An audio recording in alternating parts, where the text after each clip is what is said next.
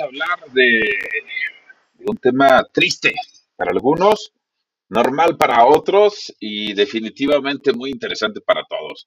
Vamos a continuar hablando de las criptomonedas, de este ajuste que está teniendo el mercado de las criptos, un poco de cuál es mi punto de vista, un poco de cuál es el futuro y también un poco para las personas un poquito, poquito más entendidas Vamos a hablar de la parte técnica de estas criptomonedas, o por lo menos vamos a hablar del Bitcoin, vamos a hablar de la red Ethereum, vamos a hablar de Cardano y vamos a hablar de Chia, también otra de las criptomonedas que están ahorita en boga, además de algo que se llaman las cheat coins. Bueno, yo soy Julhu, estas son mis meditaciones, continuamos hablando de criptos. Yo soy Julhu y vengo de la oscuridad. Este es mi abismo de ideas. Estas son mis reglas. La primera regla. No se habla del podcast. La segunda regla. Los temas son totalmente aleatorios. Ustedes son los responsables de verificar los datos. Tercera regla. Este contenido está pensado para mayores de 25 años o gente de amplio criterio. Este podcast es discreto, no secreto. Cuarta regla. Este contenido es responsabilidad de quien lo consume y también tengan responsabilidad para recomendarlo. Quinta regla. En este podcast tenemos las ideas claras, las palabras no tanto. Aquí se habla poesía, se habla neurodiversidad y se hablan metáforas. Sin más, comenzamos. Y bueno, además de lo que está sucediendo en Israel, eh, que bueno, ya habíamos platicado de esto que pudiera pasar, que estábamos cerca de tener este tipo de conflictos regionales. Es el segundo que tenemos eh, importante en lo que va de la pandemia. Y como les digo, creo que nadie va a querer meter mano, porque básicamente a nadie le importa, a la comunidad internacional no le importa, a Israel no le importa, puede hacer lo que quiera, tiene poder económico. Ya no tenemos un solo polo de poder como Estados Unidos, que antes podía dar un golpe en la mesa, ahora es muy peligroso hacer eso. Entonces, es lo malo de este desequilibrio de poder. Pero bueno, de eso hablamos en el otro podcast. Hoy vamos a hablar acerca de las criptos. Uy, no, qué onda con las criptos. Ya hemos hablado del origen de las criptos, cómo este origen tiene que ver con la Margaret Thatcher, con el movimiento del punk en Inglaterra, y luego cómo este se traslada al ciberespacio a través del movimiento de los cyberpunks, y luego cómo del movimiento de los cyberpunks llega de repente este niño genio con el paper, el white paper de Bitcoin y resuelve todos los problemas que se habían tenido hasta entonces para hacer una criptomoneda. Y de ahí se fue evolucionando el, eh, ¿cómo decirlo? El, pues el ecosistema de las criptomonedas. Ahorita mismo el ecosistema de las criptomonedas es aproximadamente unas 12 veces menor que la valoración de las 500 empresas más importantes de Estados Unidos. O sea, es, eh, es 10 o 13 veces menor que la valoración de Standard Poor's 500, del SP 500. Entonces todavía tiene mucha oportunidad para crecer. Eh, hacen un montón de cosas, se puede hacer, por ejemplo, ahorita estaba yo leyendo acerca de un nuevo token que están a punto de lanzar, en donde tú puedes convertir una propiedad en tokens fungibles. ¿Qué quiere decir esto? Que tú encima de la red Ethereum, tú puedes comprar un edificio que tenga 100 habitaciones y luego poner ese edificio a la venta como si fuera una ICO. Una ICO es una Initial Coin Offer, una oferta inicial de acciones, pero en este caso sería una oferta inicial de criptodivisas, en donde tú dices, bueno, yo como promotor inmobiliario me voy a quedar con la mitad de la oferta inicial de, de, criptos, el 50%, y voy a poner el otro 50% a la venta. Y tú pones un precio base donde dices, bueno, cada una de los tokens vale mil dólares. Y luego dentro del mismo contrato, dentro de la misma adquisición, está la obligación para que mes con mes se te, se te deposite el equivalente de tu renta cuando se rente todo el edificio y se hagan todos los trámites.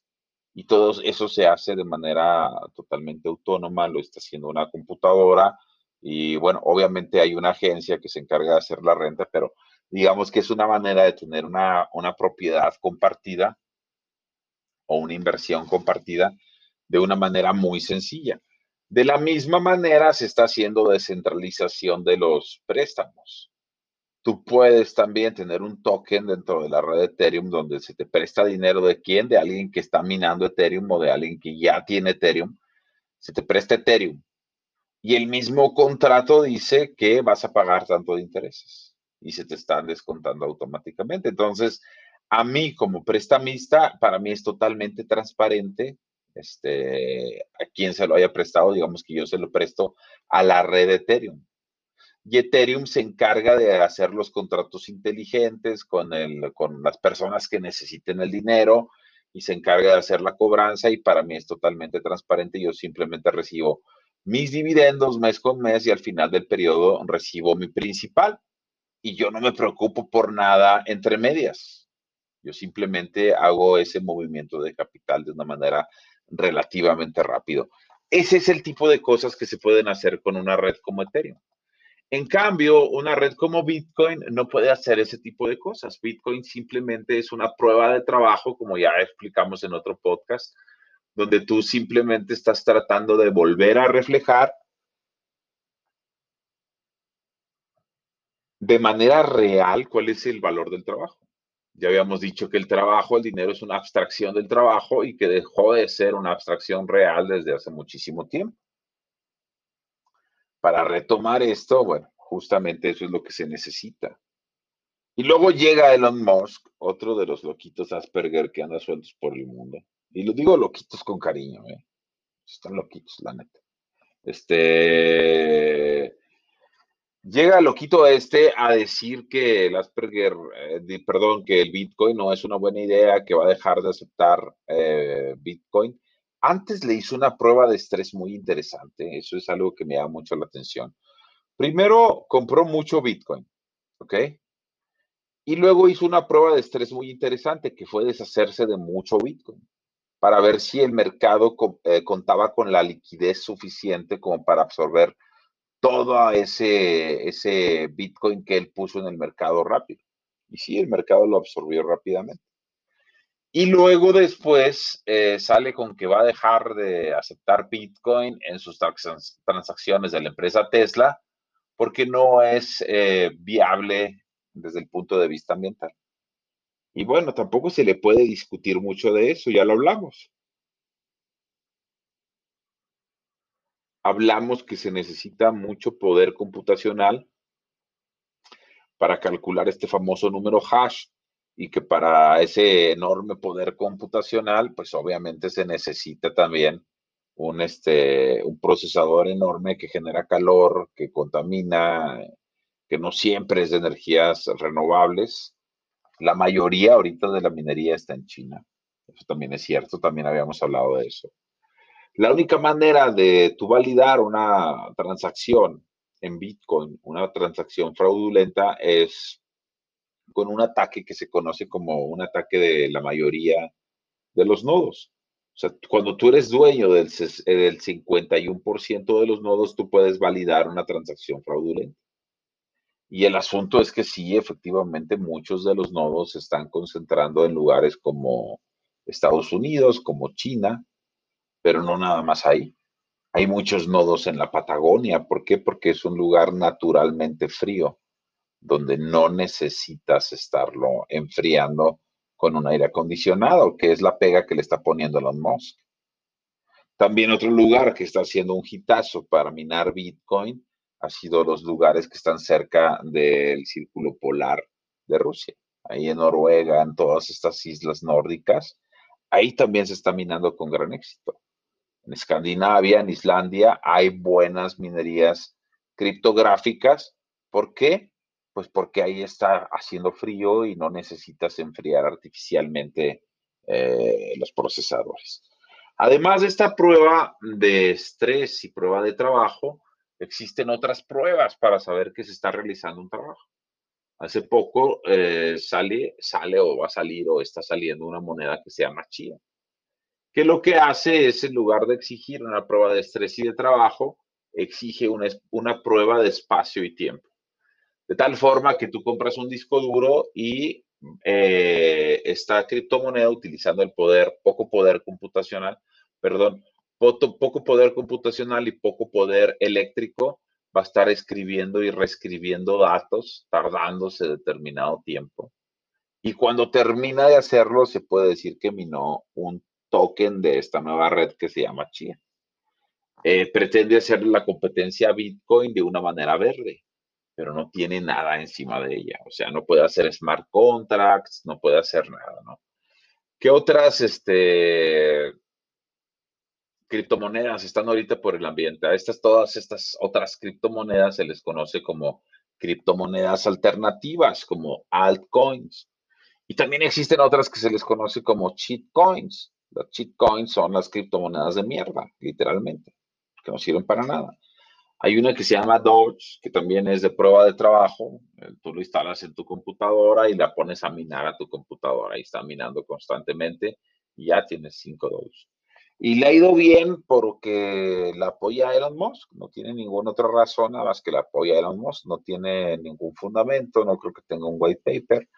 Pero pues ha, causado pues moda, revuelo y como esto trata del valor que nosotros le asignamos, hay que recordar que el trabajo eh, pues es una construcción social. Eso sí es una construcción social, no como los sexos. Y esto me lleva a hablar de otras cosas bien interesantes, ¿no? De la guerra de los sexos. Aquí acuérdense que siempre tratamos de darle duro al feminismo, por placer, por gusto y por compromiso. Pero bueno, eh, hablando justamente de esto, todo esto de lo que estamos hablando. Ah, estábamos hablando de, también de Cardano. Hay una red que se llama Cardano, también es buena esa red ellos tienen un token que se llama ADA. Y curiosamente se llama ADA por la primera mujer programadora que había, que se llamaba Ada Lovelace. Curioso, ¿no? Ustedes van y le preguntan eso a una feminista y no se lo va a saber. Esa es la onda con el feminismo. Muchas niñas están firmando ahí un documento que no han leído antes. Están firmando cada cosa que debería darles pena. Pero bueno, no les voy a seguir echando al feminismo. Sé que les debo una clase magistral de feminismo como la clase magistral de criptomonedas que les di la vez pasada, pero este, no he tenido tiempo, ni muchos ánimos, eh, honestamente. Este, estábamos hablando entonces de las criptos, estábamos hablando del universo de las criptomonedas. Tenemos al Bitcoin, tenemos a Ethereum, que son las principales, pero por eh, captación de mercado tenemos algunas otras. De hecho, aquí tengo una aplicación. No les voy a vender nada, ¿eh? no vengo a hacer eso. Acuérdense que esto no se trata absolutamente de yo capitalizar este podcast. No es mi interés. Vamos a ver qué tenemos en los mercados. Tenemos, tenemos criptomonedas como por ejemplo el True USD, que es el verdadero dólar americano. Y lo que trata esta criptomoneda es de permanecer con un precio estable. Tenemos eh, el XRP que pertenece a la, red, a la red Ripple y bueno, este creo que es un consorcio y los que han estado invirtiendo en este, en este consorcio han sido los bancos para tratar de sustituir al sistema SWIFT, que se puede poner interesante ahora que están tratando de aislar a Rusia del sistema SWIFT de pagos internacionales y que incluso Rusia se está saliendo de este, de este sistema. Entonces, el XRP, el Ripple, puede ser una, una alternativa interesante. Eh, ¿Por qué? Porque maneja muchísimas transacciones por segundo, a diferencia de la red de, Bitcoin, que no maneja muchas transacciones por segundo. ¿Qué más tenemos? Bueno, tenemos, como les decía, la red de Cardano que utiliza el token que se llama ADA. Y tenemos Doge, que les digo que es este perrito loco que de repente va, sube y baja. Yo nunca he invertido en esto, pero de verdad que me dan ganas simplemente por el hecho de que es tan especulativo, de que un día Elon Musk puede decir, eh, voy a meterle 10 millones de dólares o 10 billones de dólares y esto se puede ir a, a un precio increíble y rápidamente vendes y ganas dinero rápido. Este, no es, eso es más bien una estrategia como de apostador que de inversor y es la razón por la que no lo he hecho. Y no es que yo me sienta el gran inversor, pero sé que no soy un apostador y con eso me es más que suficiente. Este, y bueno, Puede ser, ¿eh? O sea, incluso pudiera ser, y es una razón suficiente para comprar esta criptomoneda que pertenece al universo de las cheat coins. Hay varias que tienen nombre de perro. Está Chiva, está esta que se llama Doge. Que por cierto, el dueño de Ethereum, varios de estos que están haciendo ahí monedas ahí de estas de cheat coin, le regalan al dueño de Ethereum. Eh, perdón, estoy bostezando. Le regalan al dueño de la red de Ethereum la mitad de los tokens, la mitad de las monedas, como para decir, miren, este, este vato nos apoya. Y este vato, ahora que se dio esta última caída, este ajuste en los mercados, aprovechó y se deshizo básicamente de todas sus monedas, ¿eh? de todo lo que tenía, como para ya acabar con este ecosistema que es muy perjudicial eh, para el ecosistema cripto, que existan las coins, que son estas criptomonedas que no sirven para nada. Otra cosa interesante que ha pasado, por un lado, Elon Musk apoyando a una de estas monedas que no sirven para nada, echándole un poco de tierra al Bitcoin, que no debería, porque creo que el Bitcoin termina siendo a largo plazo más verde que cualquier otra cosa. Quiero decir que nos acelera hacia un mundo más verde, aunque el propio Bitcoin no sea una alternativa 100% verde él sigue apoyando una de las shitcoins y el asunto es que la pudiera hacer algo real si lo apoya lo suficiente. Y estaríamos basándonos en ese constructo social que nos desvió hace un rato, ¿no? ¿Qué más tenemos en las altcoins? Entonces, que no es solamente eh, retener el valor, sino que puedes poner contratos encima. Ya platicamos también de estas criptomonedas que te permiten como el Filecoin, tener tú un disco duro trabajando y rentando un poco de tu espacio para que trabajen ahí cerca. Hemos platicado, traigo sueño, ¿ya se dieron cuenta? Estoy grabando dos programas al mismo tiempo, también por si no se han dado cuenta. Este formato me está gustando. Total que existe también esta otra donde tú puedes rentar tu poder computacional para casas inteligentes que estén cerca de la tuya. Entonces, si se fijan, pues tiene aplicaciones infinitas. Incluso para los hippies hay una criptomoneda que permite intercambiar, eh, hacer como trueque, sin necesidad de pasar por el Estado, que es básicamente lo que querían los ponquetos, ¿se acuerdan? Y todo esto empezó por los ponquetos que le pegaron la idea a los cyberpunks y los cyberpunks estuvieron a darle y duro y dale y duro hasta que lo lograron. Y esa es más o menos la historia de las criptomonedas. ¿Qué les recomendaría hacer, hacer ahorita? Mi mejor estrategia así de inversión es, primero largo plazo, olvídense de, recuperar el dinero, metan solamente el dinero que están dispuestos a perder. Yo sigo bostezando, debería de estar grabando con un café o algo. Solamente el dinero que están dispuestos a perder, número uno. Número dos, este, sin lugar a dudas, metan, no sé, 500 pesos por semana propónganse un número, siempre metan lo mismo, siempre metanlo el mismo día y siempre con el mismo patrón. O sea, si ustedes ya decidieron entrar al mundo de las criptomonedas, empiecen ya, porque está a buen precio. Yo creo que puede que baje más, sí, pero también puede que suba. Y a largo plazo va a subir sin duda. Entonces, todos los lunes, por ejemplo, 500 pesos. 200 pesos los van a comprar de Bitcoin, 200 eh, pesos de Ethereum y 100 pesos de XRP, de Ripple. Y la siguiente semana, 100 de Bitcoin, eh, perdón, 200 de Bitcoin, 200 de Ethereum y 100 pesos de Cardano. Y la siguiente semana, 200 eh, pesos, 200 pesos y 100 pesos a otra altcoin. Y escojan tres altcoins y estén le dando vueltas. 200 pesos Ethereum, 200 pesos a Bitcoin y 100 pesos alguna de las otras, de las altcoins. Traten de no invertir estas mugres de las shitcoins, pero si no lo pueden evitar, pues háganlo, ¿no?